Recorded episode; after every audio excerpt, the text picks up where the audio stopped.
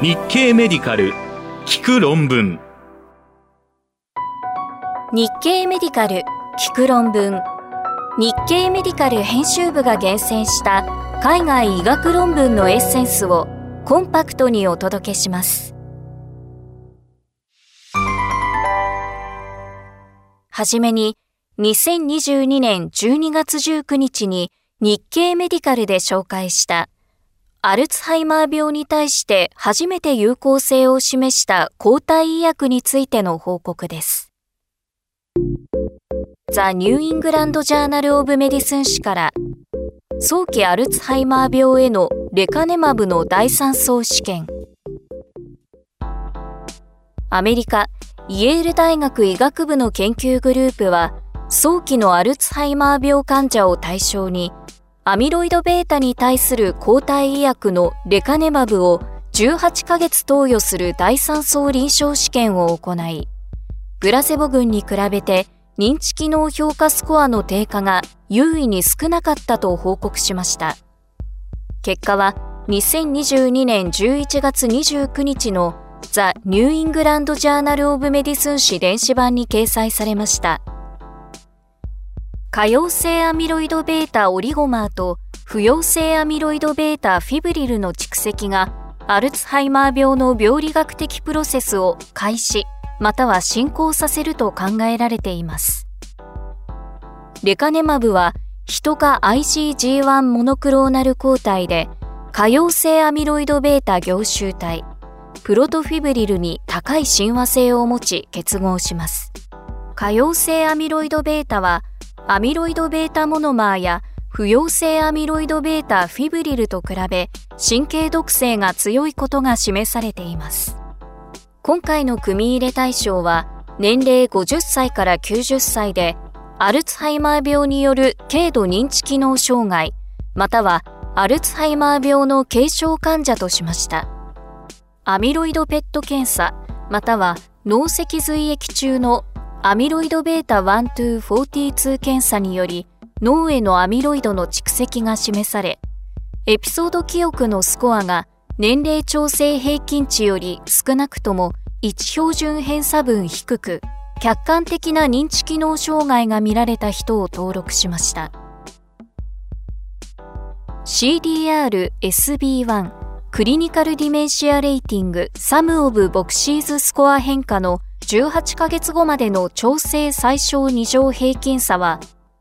レカネマブ群が1.21点、プラセボ群が1.66点で、差はマイナス0.45点と優位でした。重篤な有害事象で多かったのは常駐関連反応で、レカネマブ群の1.2%に発生、プラセボ群には報告はありませんでした。重篤なアリア E、浮腫または進出は0.8%と0%に、心房細動は0.7%と0.3%に、失神は0.7%と0.1%に、狭心症は0.7%と0%に報告されました。詳しい内容は日経メディカル聞く論文で検索してください。論文コラムへのリンク先を掲載しています。購入して自分の成果として発表する偽造論文の実態が示されました。次に、2022年12月21日に日経メディカルで紹介した BMJ 氏からの話題です。大量作成し販売されるペーパーミル製論文の特徴スペインサンティアゴ・でコンポステーラ大学の研究グループはジャーナルに発表されその後撤回された論文を製造し販売する大規模な組織であるペーパーミル製論文の特徴や与えた影響を分析し2022年11月28日の BMJ 誌電子版に報告しました。ペーパーミル製論文の多くは偽造したデータを使って論文を執筆、販売し、学生や研究者が顧客となっています。また、ペーパーミルはその研究が用いたとするデータベースを作成する、または改ざんする、ピアレビュー過程を不正に切り抜けて論文の受理を容易にするといったサービスも提供しています。発表された論文に占めるペーパーミル製論文の割合は刑事的に増加していて、2004年が発表論文10万本あたり0.04でしたが、2019年には10.6になっていました。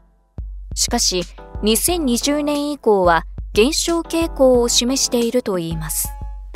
今回はペーパーミル製論文が初めて世に出た2004年から2022年6月26日の期間に撤回された1182本を対象に分析が行われました。2019年まではペーパーミル製論文の撤回はわずかでしたが、2020年から顕著に増加していて、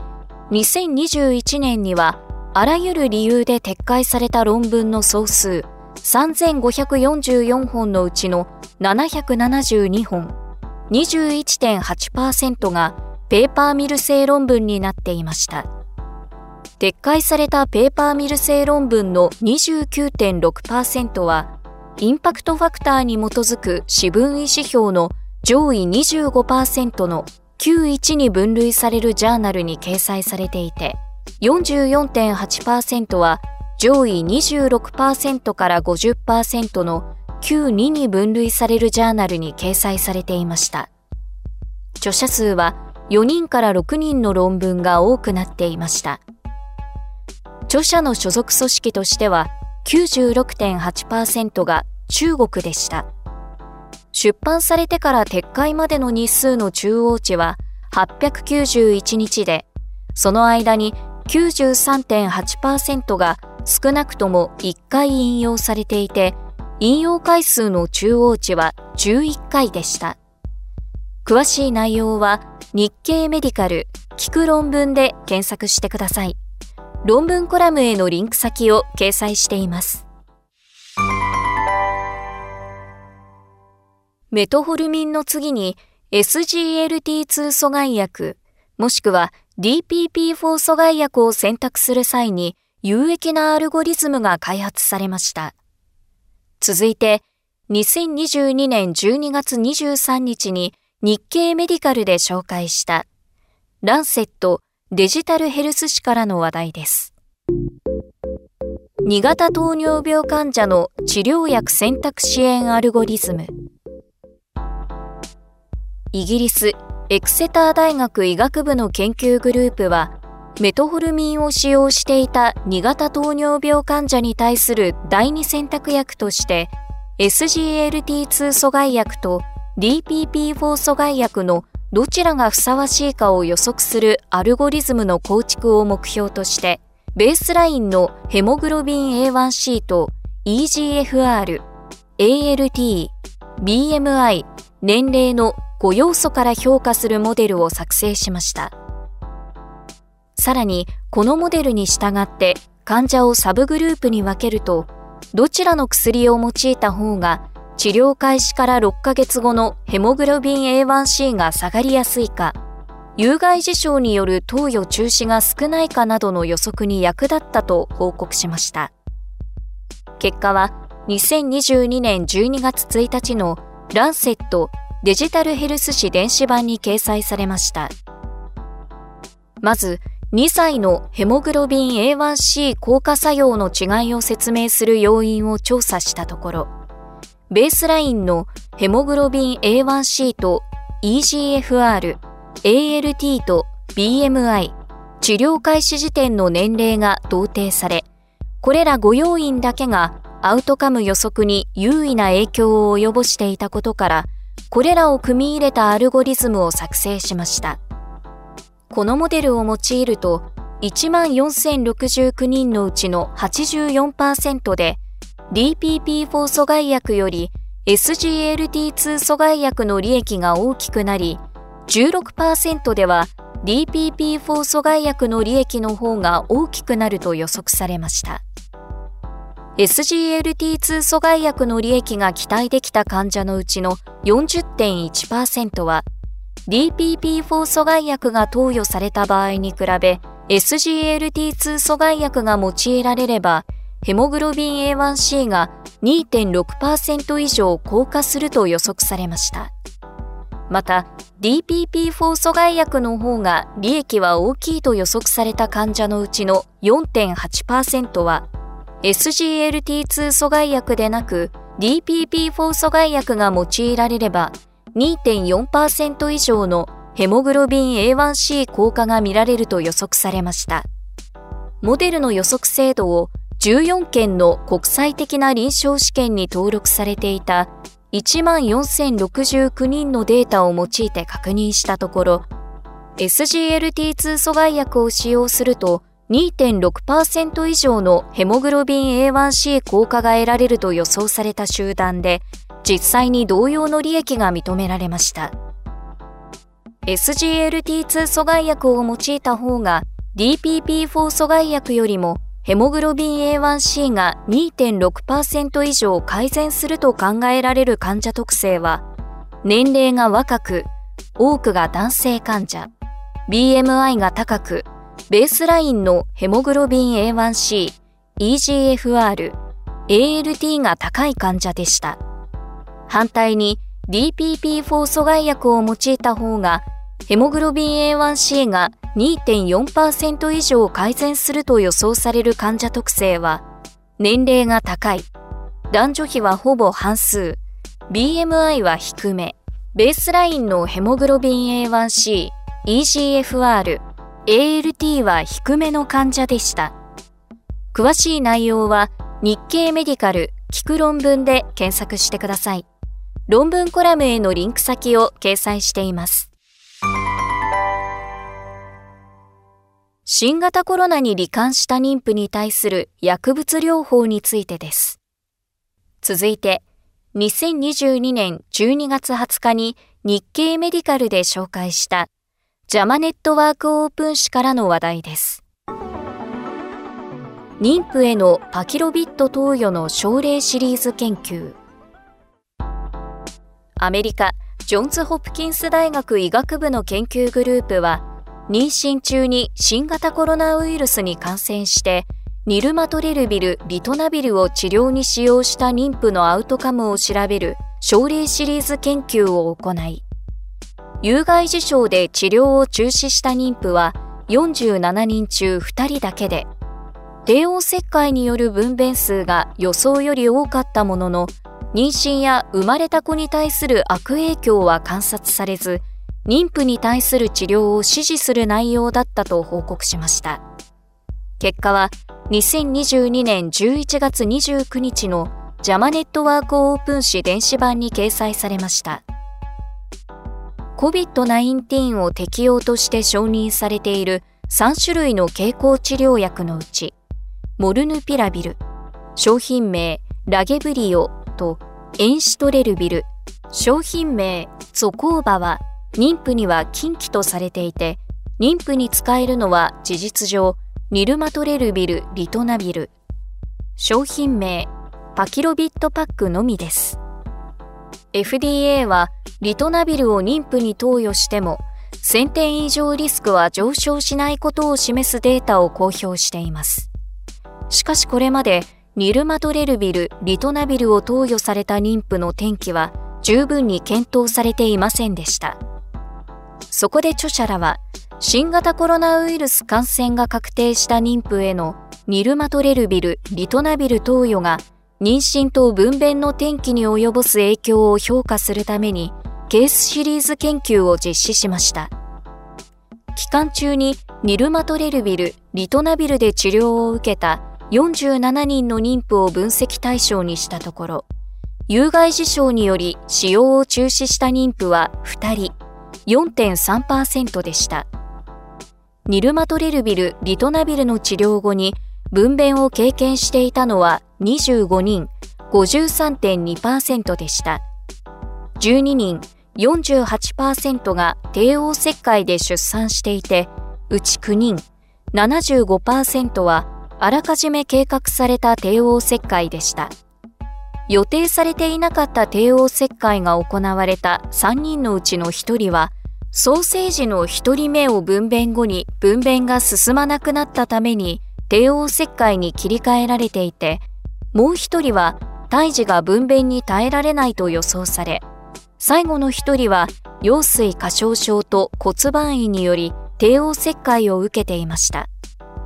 詳しい内容は日経メディカル聞く論文で検索してください。論文コラムへのリンク先を掲載しています。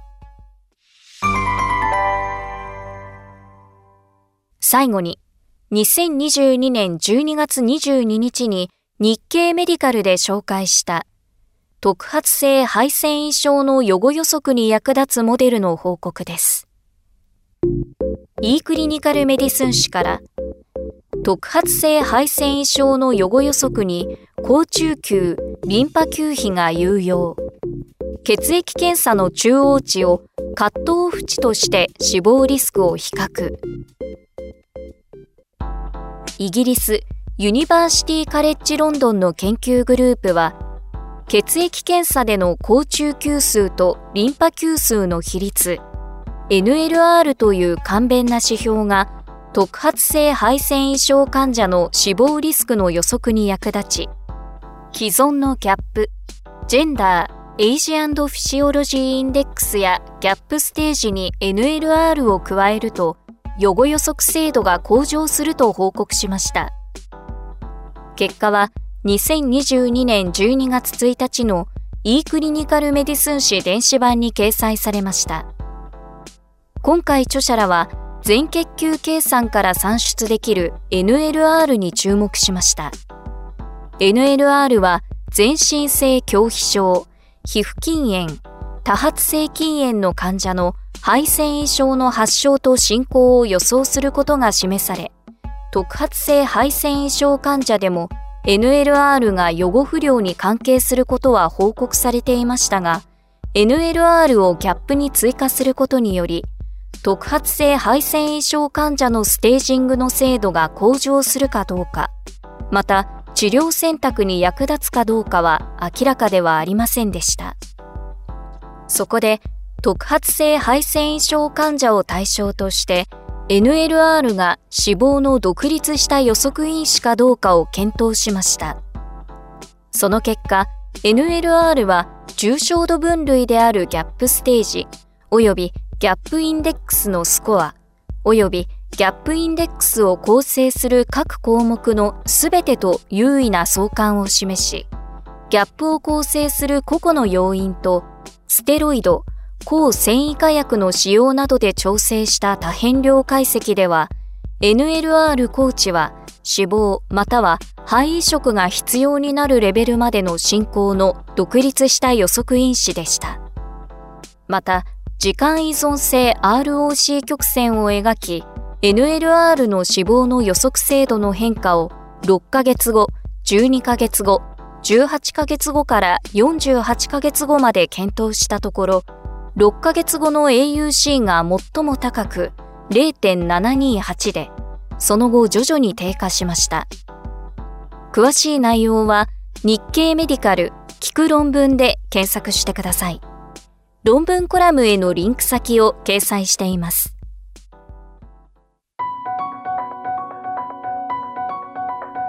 日経メディカル聞く論文次回もお楽しみに。